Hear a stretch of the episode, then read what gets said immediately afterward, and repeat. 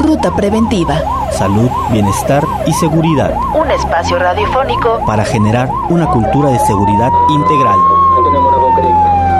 Ruta Preventiva. Un camino a la seguridad. Iniciamos.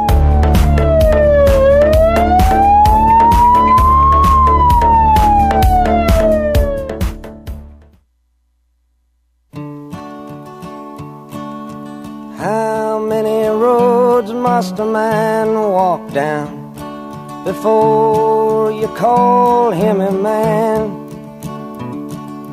How many seas must the white dove sail before she sleeps in the sand? Isn't how many times must the cannonballs fly before they're forever banned? The answer, my friend, is blowing in the wind. The answer is blowing in the wind.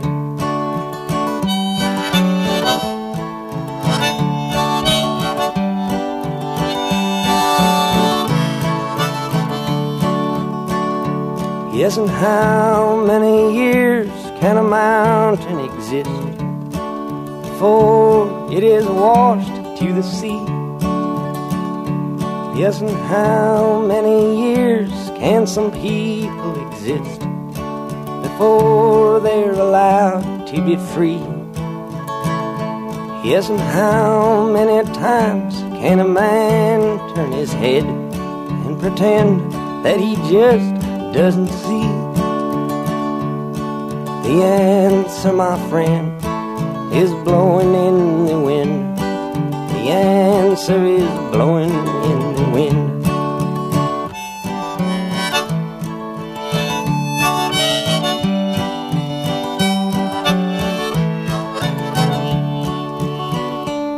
Yes, and how many times must a man look up before he can see the sky?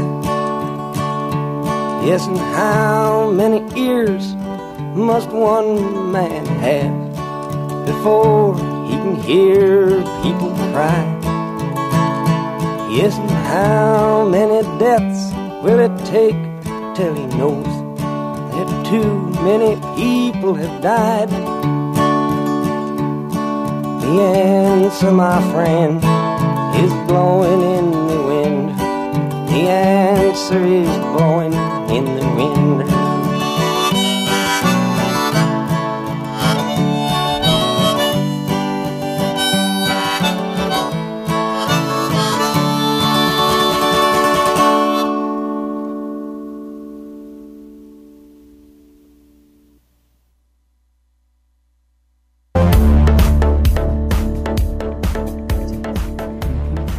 Nuevamente? Bienvenidos a este su programa Ruta Preventiva. Este es un mm, proyecto de la coordinación de la Licenciatura en Seguridad Laboral, Protección Civil y Emergencias. Agradecemos la subdirección de José Cardiel, Quesada Cardiel, perdón, y en controles técnicos Roberto Fernández, producción Eduardo, Eduardo Moreno. Bienvenidos. En esta ocasión con un invitado muy especial, como todos, el ingeniero Eliseo Santoyo Telles, un, poquito primero vamos a presentar su trayectoria. Él es ingeniero industrial mecánico, egresado del TEC de, el, Tecnológico de Ciudad Guzmán. Aparte cuenta con una maestría en ciencias de la enseñanza. Eh, primero, perdón, hizo una maestría en educación y posterior otra maestría en ciencias de la enseñanza con especialidad en matemáticas.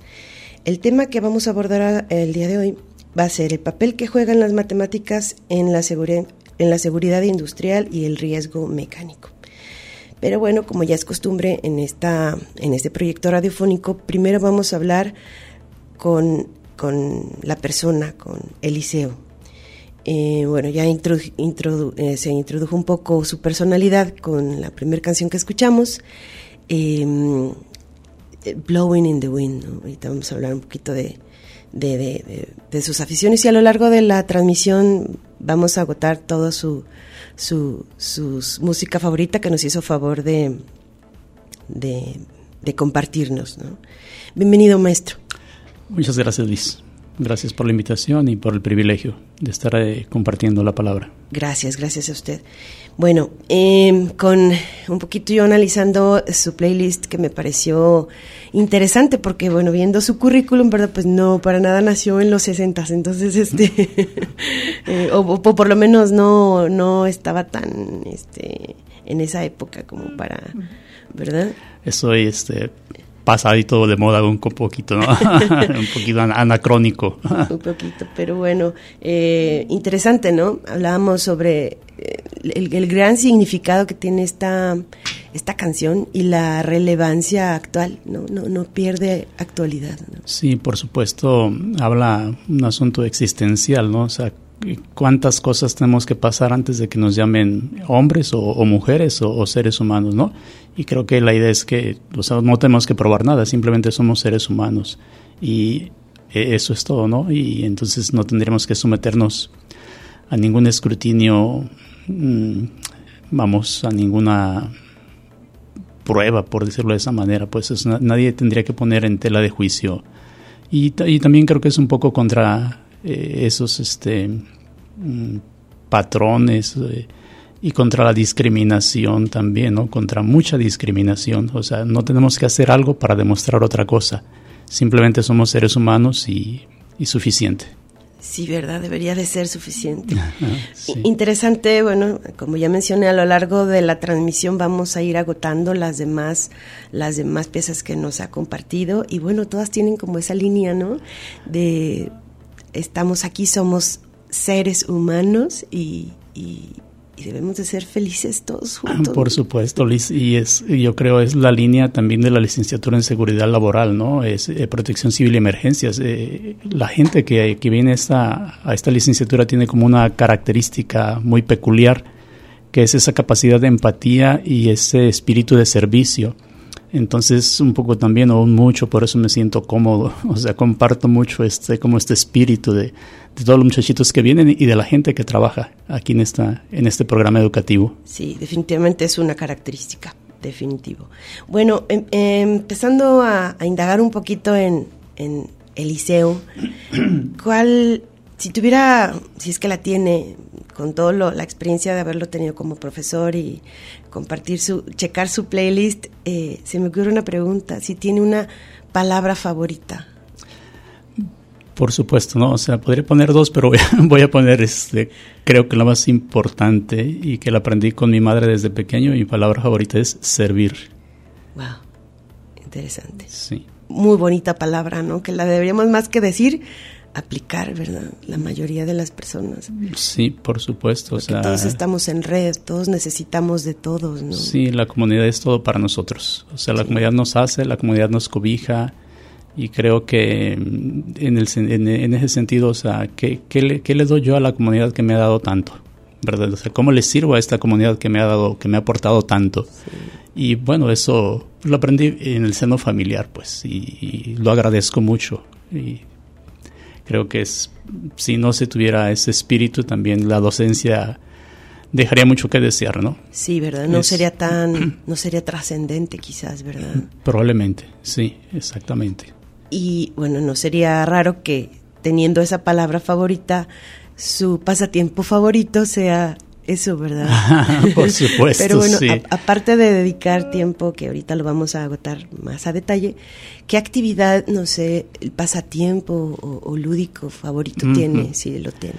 Sí, eh, bueno, lo señalabas, no, no sería raro que fuera uno de sus pasatiempos, ¿no? Y efectivamente, o sea, en, ha sido como, como un eje rector en mi vida, pues el asunto del servicio.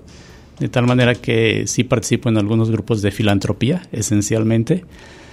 Y de repente, bueno, también hace falta tiempo para uno, ¿verdad? Entonces, me gusta mucho leer, eh, caminar, mmm, meditar, por supuesto, resolver problemas de matemáticas y todo sobre la línea de la filantropía, por supuesto.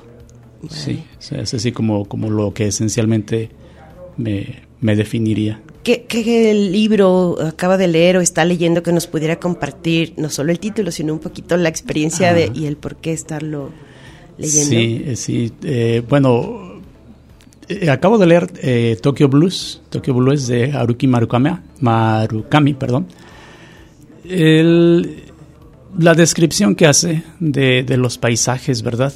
Y, y, de los personajes me parece poética, ¿verdad? Este, la poesía también me ha marcado bastante, ¿no?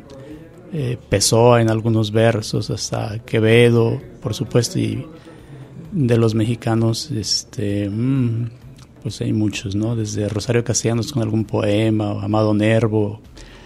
Pero Haruki, en sus descripciones de, de, los escenarios, eh, tiene un tono mm, un poco como tristón, como melancólico también, pero también penetra mucho en la naturaleza mm, de los seres humanos, en sus sentimientos, emociones, este, mm, quizás me recuerdo un poquito a algún escritor mexicano, ¿verdad? No, no, podría decirlo exactamente, pero esa, esa, esa descripción del paisaje, del paisaje incluso emocional, si se puede decir así, de los personajes, es, uh, es agradable, o sea, como me es relaja. Muy de ese autor, ¿verdad? Ah, ahorita, ahorita eh, seguimos abundando un poquito más, que es muy especial. Vamos a hacer nuestro primer corte, si le parece, recordándoles nuestros teléfonos en camina para los que nos escuchan y desean alguna interacción con el tema, es 413-3345. Regresamos, seguimos en Ruta Preventiva. Ruta Preventiva. Salud, bienestar y seguridad. Continuamos.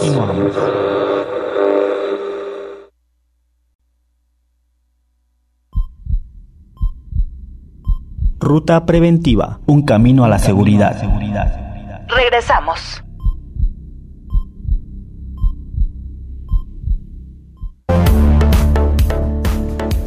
¿Qué tal? Continuamos eh, en su programa Ruta Preventiva con el invitado de lujo, el ingeniero Eliseo Santoyo, y abordando el tema o el papel que juegan las matemáticas en la seguridad en general y el riesgo mecánico. Continuando con, con esto que nos compartía de, de, su, del libro más reciente que está, que está leyendo o que, que ya leyó, eh, no sé si nos podía compartir un poquito cómo, de qué trata. Ah, sí, eh, bueno, eh, les comentaba que Tokyo Blues es eh, una historia de amor, por supuesto, de amor que no tiene final feliz, ¿verdad? Eh, un poquito, no mucho, pero creo que ese espíritu humano, en particular este asunto de los fantasmas y este asunto, vamos, de los muertos que regresan, también lo, tienen los japoneses. Eh, hay, hay ahí como, como un acercamiento así como con la narrativa de Juan Rulfo. Bueno, eso es así como lo, como lo que a mí me, evoca. Y en las descripciones, esas descripciones tan poéticas, pues con las imágenes que van presentando, cuando yo estoy leyendo me hace que, que descanse, que, que, sienta algo agradable, que sienta algo bonito, pues. Incluso antes de dormir lo tomo este tipo de libros, o sea, Nelly Campobello. Gozosos, ¿verdad? Sí, gozosos, sí. Eh, eh, este Nelly Campobello hace una descripción de, de su mamá, en las manos de mamá. Es mexicana, ¿no? y después tiene otro libro, Cartucho, y, o sea, son libros gozosos. Un poquito como que tienen algo, algo, algo, o, las descripciones de García Márquez, o qué sé yo, o sea, es, es como una narrativa muy, muy poética, pues, y me, me relaja. Sí, acabo de leer Tokyo Blues, y es una historia de amor pero no se las voy a... a spoilear, dicen, los, chavos, dicen los muchachitos, sí, exactamente. Muy bien, que se quede ahí la, la semillita para que vayan y, muy, vean de muy, qué se trata. Muy bella la narrativa. Bueno, eh, esto nos lleva a preguntarle, ¿qué, ¿qué, qué, recuerdo tiene de su infancia? Un recuerdo igualmente gozoso que, que lo tenga ahí eh, eh, y que no lo pueda compartir. Gracias. Bueno, e, e, es un poquito extraño, pero e, sí me da una enorme satisfacción. Cuando yo tenía cuatro años fui con mi padre y mi madre a cortar leña al cerro, porque vivíamos en un campamento maderero y bueno, pues era, era común. Y mientras mi padre cortaba leña con el hacha, saltó una astilla y me pegó en la frente. Y entonces empecé a sangrar así como profusamente.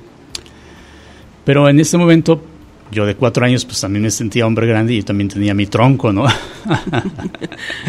yo tenía un tronco que traía rodando, ¿no? Y, entonces, por más que mi padre y mi madre me insistieron, porque iban los dos, no, mi papá y mi mamá, déjalo, déjalo, vete, ándale.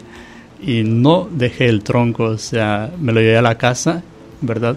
Así entre las lágrimas, el sudor, este, la sangre y los intentos de mi mamá y mi papá por persuadirme de que no cargara el tronco yo me llevé mi tronco hasta la casa rodando y todavía lo recuerdo y por alguna razón me parece como ese objetivo, pues, y ese haber sentido que, pues, ay Dios, ¿cómo, cómo, lo digo? El sentirme que aporté algo, pues, a, la casa, que también lleve leña o que yo era hombre grande, alguna cosa. Integrarse, Sí, me integré. O quizás me divertía, ¿no? Viendo el tronco rodar o qué sé yo. quizás estaba jugando, pues, pero de eso me acuerdo con satisfacción. ¿Qué tal?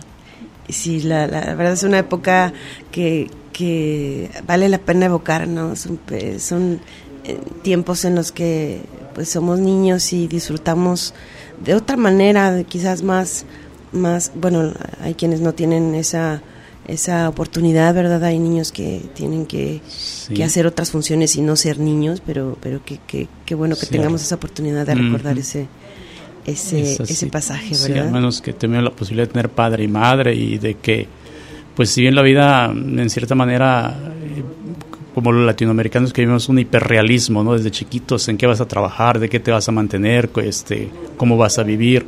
Desde pequeñitos nos están recalcando, ¿verdad? Ese hiperrealismo, pero aún así, pues, disfrutamos bastante y, y este es el tiempo de la imaginación y de la no preocupación y de que del juego. del juego y uno ve la vida bonita y con esperanza y con ilusión todos los días pues sí es deberíamos regresar más seguido a sí verdad este, evocarlo no, no, nos cuesta sí no nos cuesta nada más que quizás parar el tren acelerado que tenemos todos y, dedicarle a buscar ahí en la mente un recuerdo gozoso verdad sí Liz es verdaderamente alimenta el alma ¿verdad? Ah, que, tengamos por lo menos una vez al día.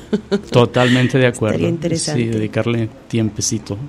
Bueno, pues antes de entrar a, de lleno al tema, me, gustaría saber cuál es la, la conexión de, de, su vida con las matemáticas, porque, bueno, viendo un poquito la trayectoria y los acontecimientos más recientes, bueno, pues nos encontramos con que eh, fue distinguido mm, de manera ciudadana, ¿verdad? A través de la, la sociedad y el, y el, gobierno del municipio con un, pues con un galardón, ¿verdad? Precisamente que hace alusión a, a servir, su palabra favorita, y conecta las matemáticas. Entonces, eh, la pregunta sería, ¿qué se siente? ¿Qué se siente ser miembro distinguido de una sociedad por hacer algo que le gusta, le apasiona y que lo hace de manera gratuita. Digamos, y además me pagan, ¿no?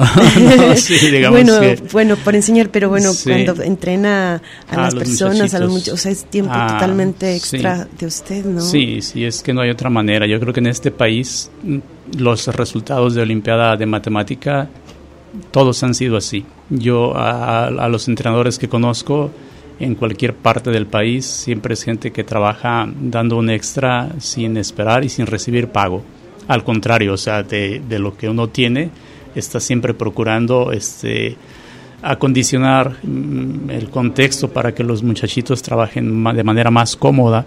O sea, les lleva uno su yogur, su pan, de repente los lleva uno de paseo en su carro y, usualmente entrenamos fuera de, horarios de trabajo. O sea, entramos, por ejemplo, un sábado por la mañana. No, no digo, muchos, muchos, muchos. O sea, años completos, o sea, trabajando con los muchachitos y, bueno, pues eso, eso no se paga, pero es parte de como de un servicio comunitario. y, y, yo creo que tiene que verse así, ¿no? Como una misión. Mm, y si no se hace así, para empezar, no hay quien lo haga. Y segundo, creo que también perdería mucho como de... Mm, pues de mérito, perdería mérito, ¿verdad? O sea, total, igual le pagan para hacerlo, ¿verdad? Y de eso se mantiene y de eso vive, pero no, el entrenamiento con los chicos de Olimpiada de Matemática, eh, ahí sí es totalmente gratuito. O sea, y a veces me dicen, este, pues cóbrame, cóbrame. Y me han insistido, ¿no? Imagino que no solamente a mí, a mucha gente. Pero mm, es una cosa que no se puede cobrar, ¿no? O sea, no. No, y además uno lo recibió también gratis, o sea, yo no voy a cobrar por lo que me, que me dieron gratis, ¿no? Solo trasladar esto, ¿verdad? Esto, este regalo Sí, es un regalo, un obsequio que se me ha dado, sí, como no. Sí, y la verdad es de que sí, al ser así como distinguido, pues, ¿verdad? Con ese galardón, pues lo que siento es un compromiso mucho más grande con la comunidad, ¿no? Un compromiso de ser auténtico, ¿no? Y, de procurar, este, pues, poner mayor calidad en, en, las acciones que hago, ¿no?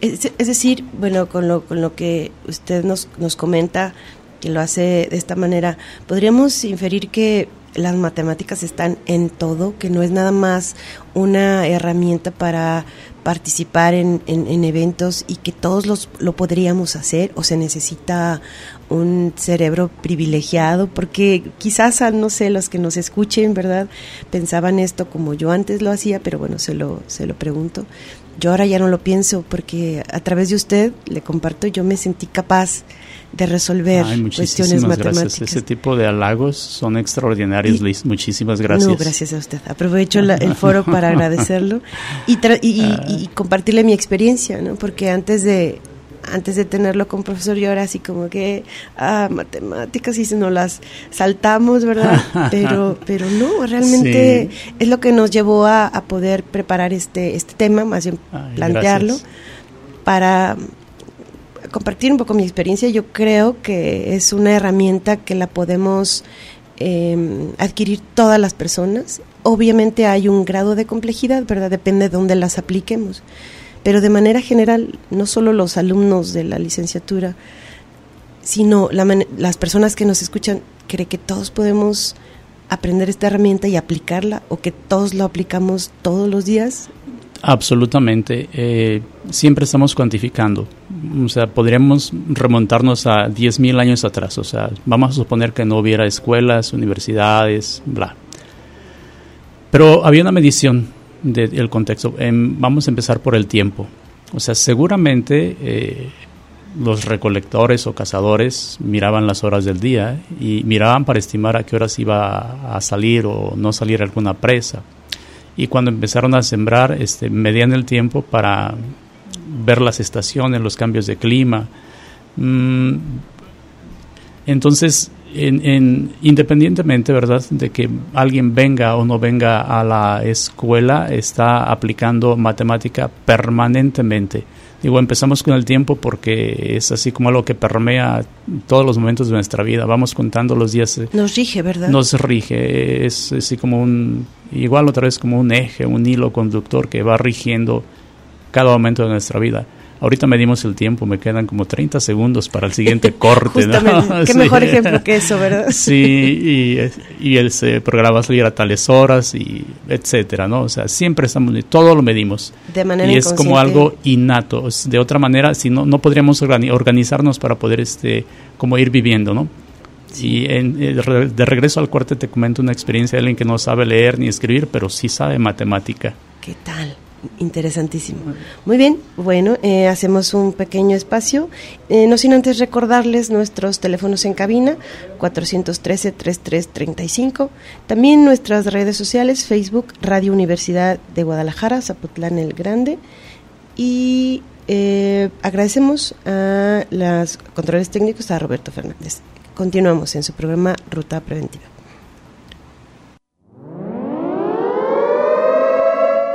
Preventiva. Salud, bienestar y seguridad.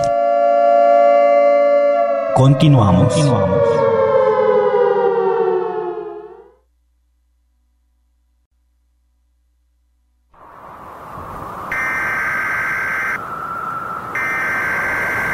Ruta preventiva, un camino a la seguridad.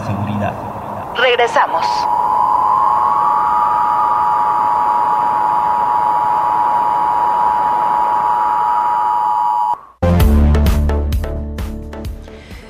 Eh, continuamos eh, aquí en su programa Ruta Preventiva con el invitado, el ingeniero Eliseo Santoyo Telles, y abordando el, tema, el papel que juegan las matemáticas en seguridad y riesgo mecánico. Pero bueno, antes de entrar a, de lleno al, tema y enfocado al, riesgo, nos, nos, iba a compartir una anécdota sobre este el, el uso de las matemáticas cotidianas. Sí, Liz, mira, mm, o auditorio, perdón. Uno podría pensar que pues que la matemática es para semidioses o seres que vienen de otro planeta y que ocupas ir a la escuela para aprender y o a lo mejor que ya están terminadas, que ya se hizo todo. Pero yo me he encontrado en, mi trayectoria y me pues es algo que observo, ¿verdad? Que, que llama mi atención justamente porque me dedico a esto. Y igual no voy a decir nombres, pero o diré. Como usted guste, yo creo que es, una, es un mérito, es un reconocimiento a esa persona y sus habilidades. Sí, hay, hay, una persona que vende, vende cocos, ¿verdad? A la entrada de un parque ecológico de aquí de Ciudad Guzmán. No sabe leer, no sabe escribir, pero hace cosas extraordinarias con la matemática. Por ejemplo, tiene que estimar eh, tiempos en los cuales eh, él tiene que trasladarse hasta Tecomán a comprar sus cocos y ya está estimando tiempos, eh, velocidades, distancias y es matemática.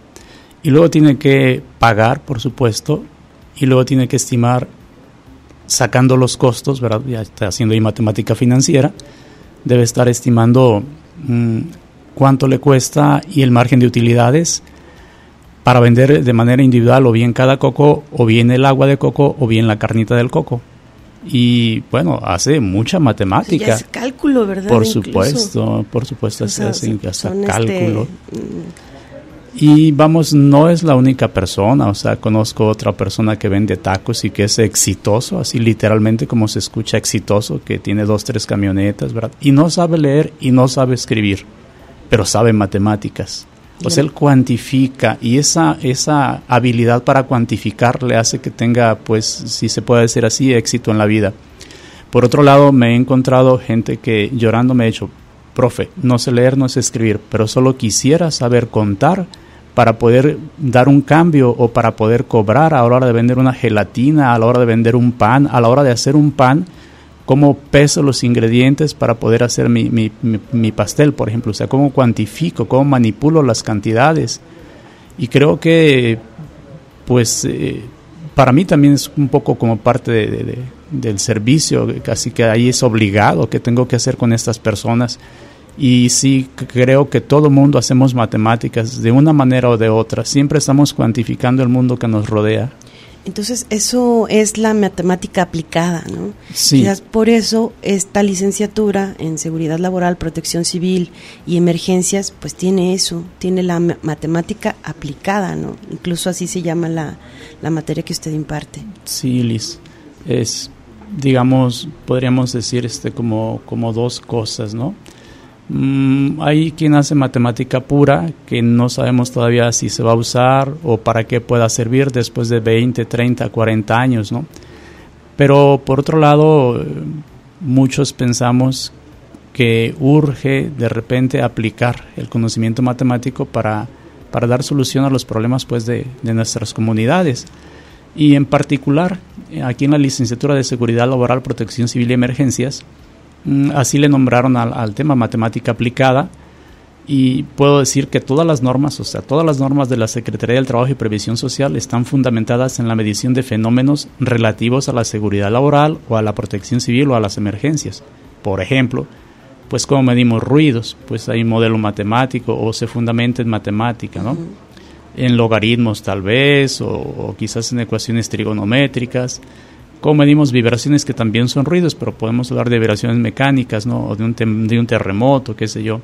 Los contaminantes químicos, cómo los vamos a medir, la cantidad de gases y, sus riesgos asociados, mm, igualmente los polvos en la industria, las temperaturas, o sea, todo se mide con fines de control, todo es medible y por supuesto también intentamos medir las probabilidades de los riesgos asociados a los fenómenos, por ejemplo, meteorológicos o a los riesgos sobre, asociados a conductas humanas, entre otras cosas.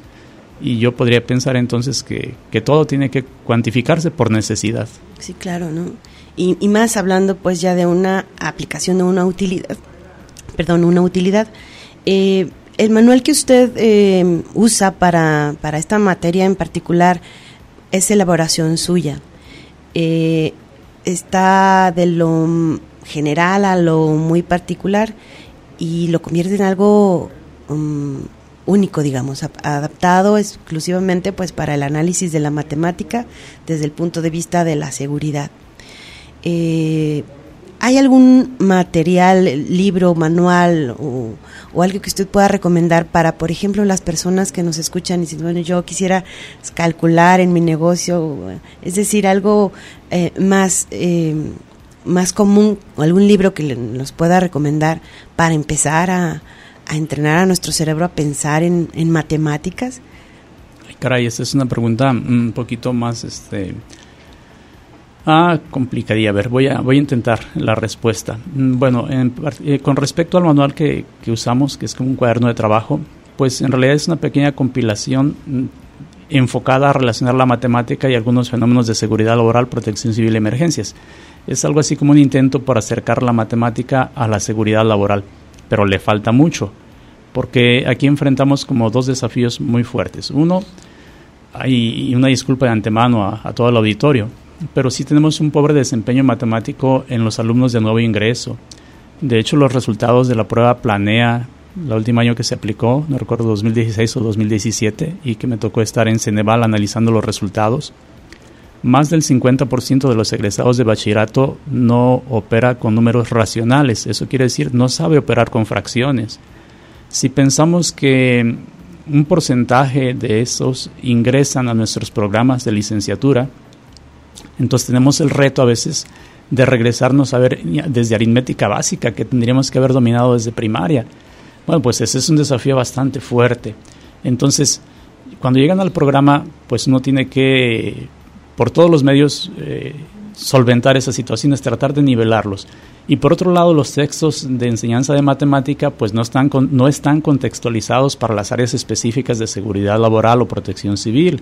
En este sentido, entonces, es otro desafío asignarle el contexto a la matemática para que el muchacho, ah, cuando la ubica en un contexto, es mucho más fácil de, acceder a la matemática, de hacer la, reconstrucción de los significados.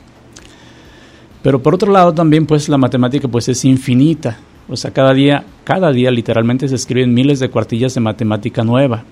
y en ese sentido recomendar un texto resulta complicado. Más bien, yo estaría pensando en ah, cómo acercarse a la matemática desde el interés particular de cada lector. Por ejemplo, si hablamos de matemática aplicada a seguridad, pues yo digo, a ver, vamos a ver las normas, todas las normas de la Secretaría del Trabajo y Previsión Social, porque la mayoría, o por no decir todas, aplican matemáticas. Pero si vamos a hablar de matemática para negocios internacionales, pues habría que buscar libros de cálculo aplicado a la administración, por ejemplo o si vamos a ver de matemáticas para geofísica, pues habría que buscar este ya la matemática que creo que ahí está sí más contextualizado. O sea, las áreas de ingeniería, pues por el mismo desarrollo clásico, eh, tienen textos más enfocados a esas, ya de manera particular a esas áreas, ¿verdad? No a las áreas de la salud. Aquí, por ejemplo, un libro para matemáticas, para medicina exclusivamente, yo no lo he encontrado, mucho menos para seguridad laboral que también son áreas muy necesitadas, ¿verdad?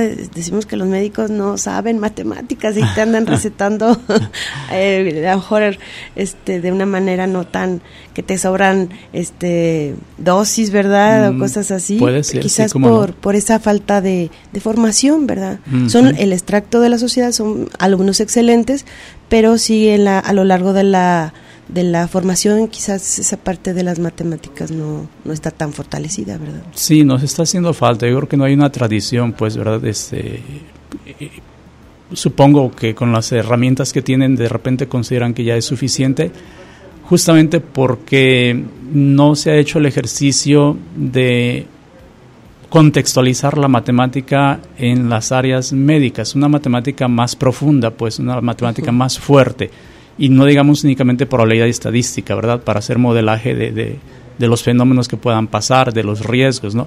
Sino, por ejemplo, cálculo aplicado en, asuntos de alguna presión o cálculo diferencial, cálculo integral, ecuaciones diferenciales, aplicados justamente a fenómenos biológicos que, que sí hay, pues, pero hay que hacer, o sea, alguien tendría que hacer ese, como ese, ese traslado, ¿no? De, de la matemática en sí muy aplicada a los contextos este, biológicos, ¿verdad? Y es un trabajo que está haciendo falta. Sí, sí. este, bueno, finalmente puede hacer eh, un semillero sus, sus, mismas tutorías o hacer un club, ¿verdad?, de matemática aplicada. No sé si eso exista. Si quiere, ahorita nos comenta un poquito más al respecto, porque estamos muy interesados en podernos integrar de manera mm, ciudadana a ese tipo de, de, iniciativas, si es que si es que existen. Continuamos eh, después de una pausa en su programa Ruta Preventiva. Gracias. Ruta preventiva. Salud, bienestar y seguridad. Continuamos.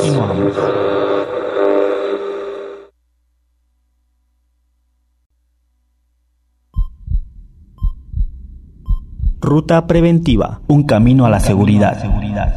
Regresamos.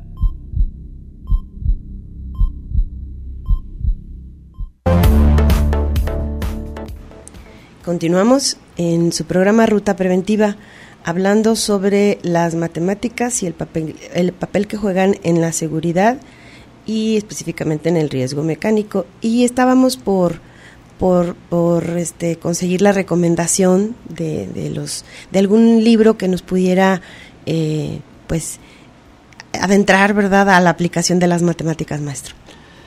Pues sí, ahorita Liz me comentabas de uno que se llama Matemáticas para Enfermería, ¿verdad? Este es interesante, ¿verdad? Mm, yo podría ponerles, por ejemplo, este de prevención de riesgos laborales, casos prácticos, que es como matemática y física justamente enfocada a prevenir riesgos laborales. Yo creo que depende mucho del área de interés profesional, o sea, sí hay libros aquí en la biblioteca para matemáticas financieras, que creo que es un curso que no se aborda, por ejemplo, en negocios internacionales, llevan matemáticas, este, cálculo diferencial, cálculo integral, mm, pero de manera muy particular habría que focalizar pues a ciertas áreas como muy muy muy específicas. Ah, entonces, como si, si tenemos aquí, no sé cuántos programas exactamente, así que... Alrededor de 12 por ahí, ¿verdad? Estamos hablando que son bastantes. Y entonces cada programa tiene sus necesidades muy particulares. ¿Verdad? Entonces cada uno tiene su, su literatura y, y, digamos, como la matemática muy contextualizada en sus, en sus escenarios, en sus casos este, de interés profesional, pues.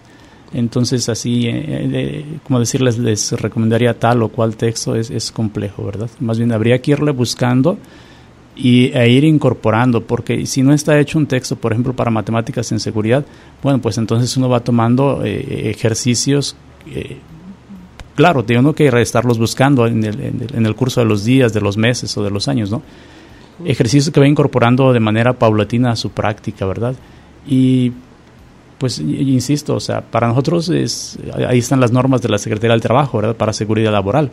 Mm, pero, por ejemplo, ¿qué pasa si yo soy veterinario y quiero ver mm, el comportamiento de las abejas? ¿Habrá algún modelo matemático, verdad? Ahora que está un poquito como de moda, que parece ser que están haciendo robots del tamaño de las abejas y que intentan eh, ahí como emular el comportamiento ¿verdad? De, los enjambres.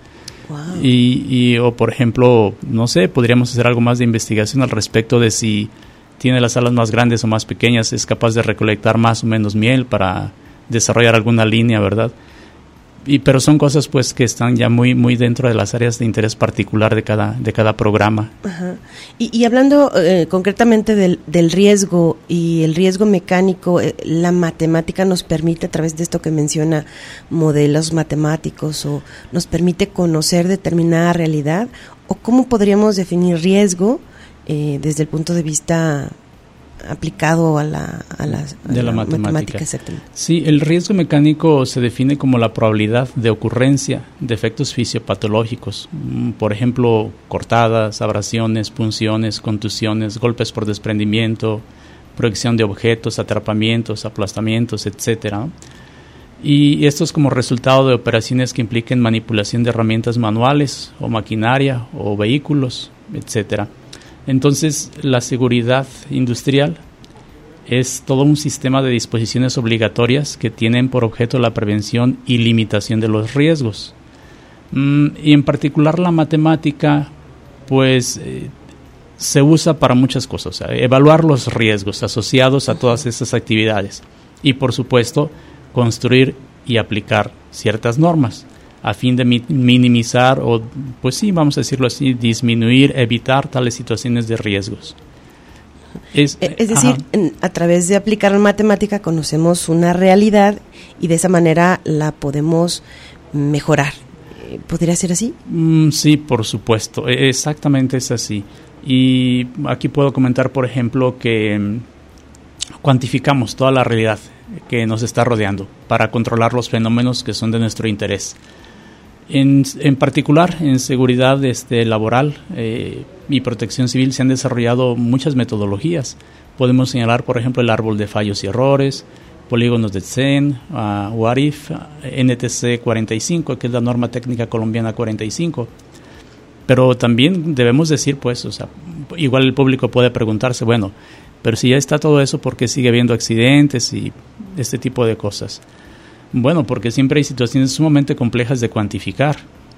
Por ejemplo, las conductas humanas, ¿no? E, el estado anímico de un operador que genera un accidente o esa falta de cultura de, en general, ¿no? De, la sociedad para mm, que no, no se generan accidentes automovilísticos. Hay cosas que o aunque se cuantifiquen no se pueden controlar y otras que definitivamente no podemos cuantificar como ciertas conductas y ciertas actitudes que de repente se disparan, ¿no?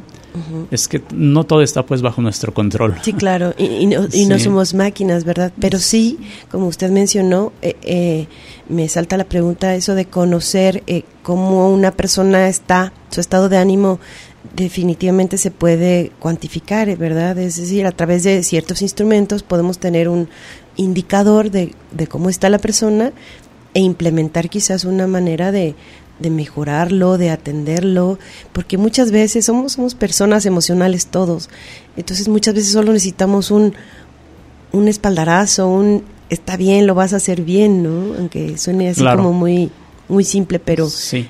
Eh, somos, a veces la, el fondo de las cosas es falta de amor, ¿verdad? Sí, por supuesto, sí. Y aquí entonces estaremos hablando mm, de que tendremos que complementar, ¿verdad? Todo lo cuantitativo, lo que sí se puede medir, se puede pesar, con lo cualitativo, ¿verdad? Con lo que se puede describir en términos de, pues, de palabras. Por ejemplo, un estado anímico, ahorita señalabas falta de amor, pues eso no lo podemos medir con algún instrumento, ¿verdad? Con alguna regla, ¿no? Pero pero sí hay, hay otras, otras maneras pues que, eh, con las cuales intentamos medirlo pues. Y entonces el, reto justamente para nuestra licenciatura es, ok, vamos a involucrar o a incorporar lo cuantitativo, pero también vamos a incorporar lo cualitativo. Ahora, ¿cómo hacemos justamente para, para manejar esas situaciones de lo cualitativo? Es decir, qué programa podría yo implementar en la industria de tal manera que el estado anímico de mis trabajadores fuera o estuviera del mejor modo posible, ¿no? Estamos hablando entonces de una salud como más integral, ¿no?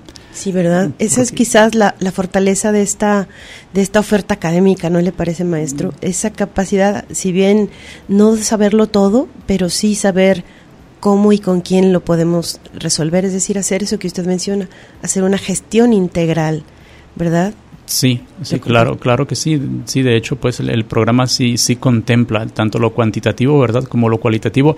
Y el gran reto es eh, como integrar las, las dos miradas, integrarlas. O sea, no podemos... Lo mejor de las dos partes. Lo mejor de las dos partes. un objetivo, un plan, ¿verdad? Un plan de acción no podemos descalificar lo cuantitativo, o sea, es absolutamente necesario, o sea, si no, ¿cómo vamos a cumplir las normas técnicas? Sí, quizás es la parte fría, ¿verdad? Pues si lo podemos decir en términos muy sencillos. Pero tampoco podemos cerrar los ojos a que otra realidad que no se puede medir, ¿verdad? Y, Pero que es central también en nuestras vidas. Claro, claro. O sea, claro que un trabajador va a la industria porque ocupa llevar el sustento a su casa y seguramente tendrá hay ciertas dificultades, las cotidianas de todos los, o quizás algunas extraordinarias, y entonces pues hay que estar al pendiente también de eso, lo cual convierte a la licenciatura en un desafío pues también muy grande, en un desafío extraordinario.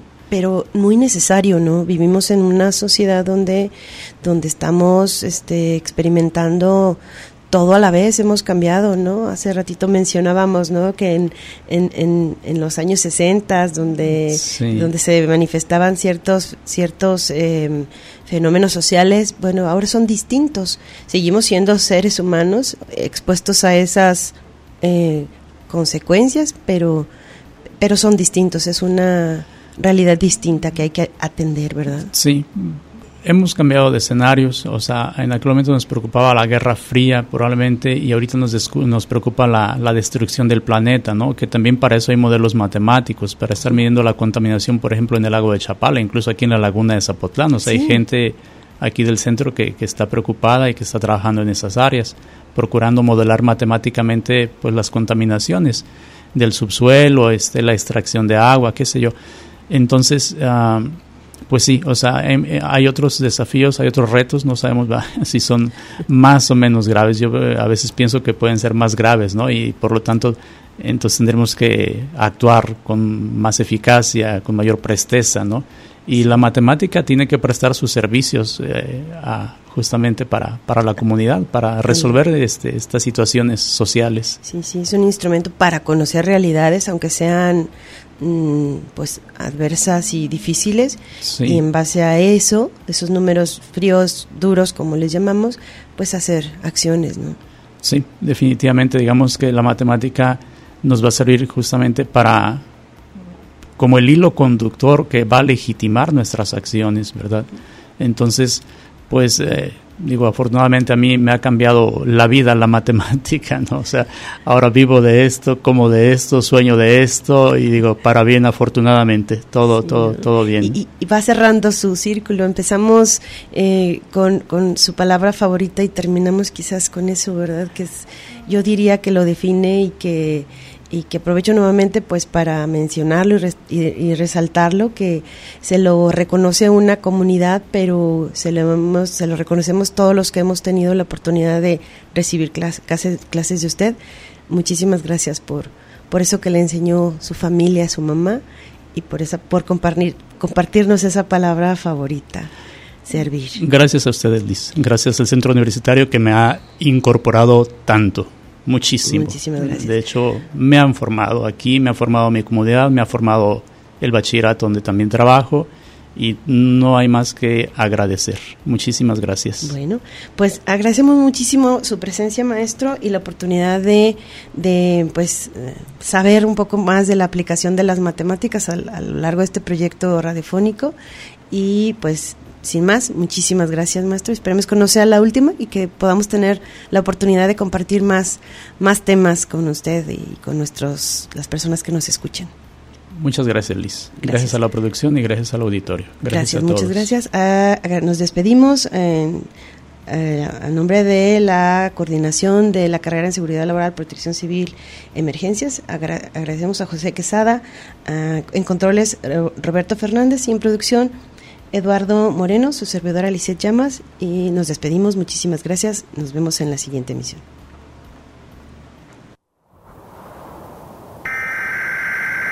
Esto fue Ruta Preventiva. Un espacio radiofónico para generar una cultura de seguridad integral.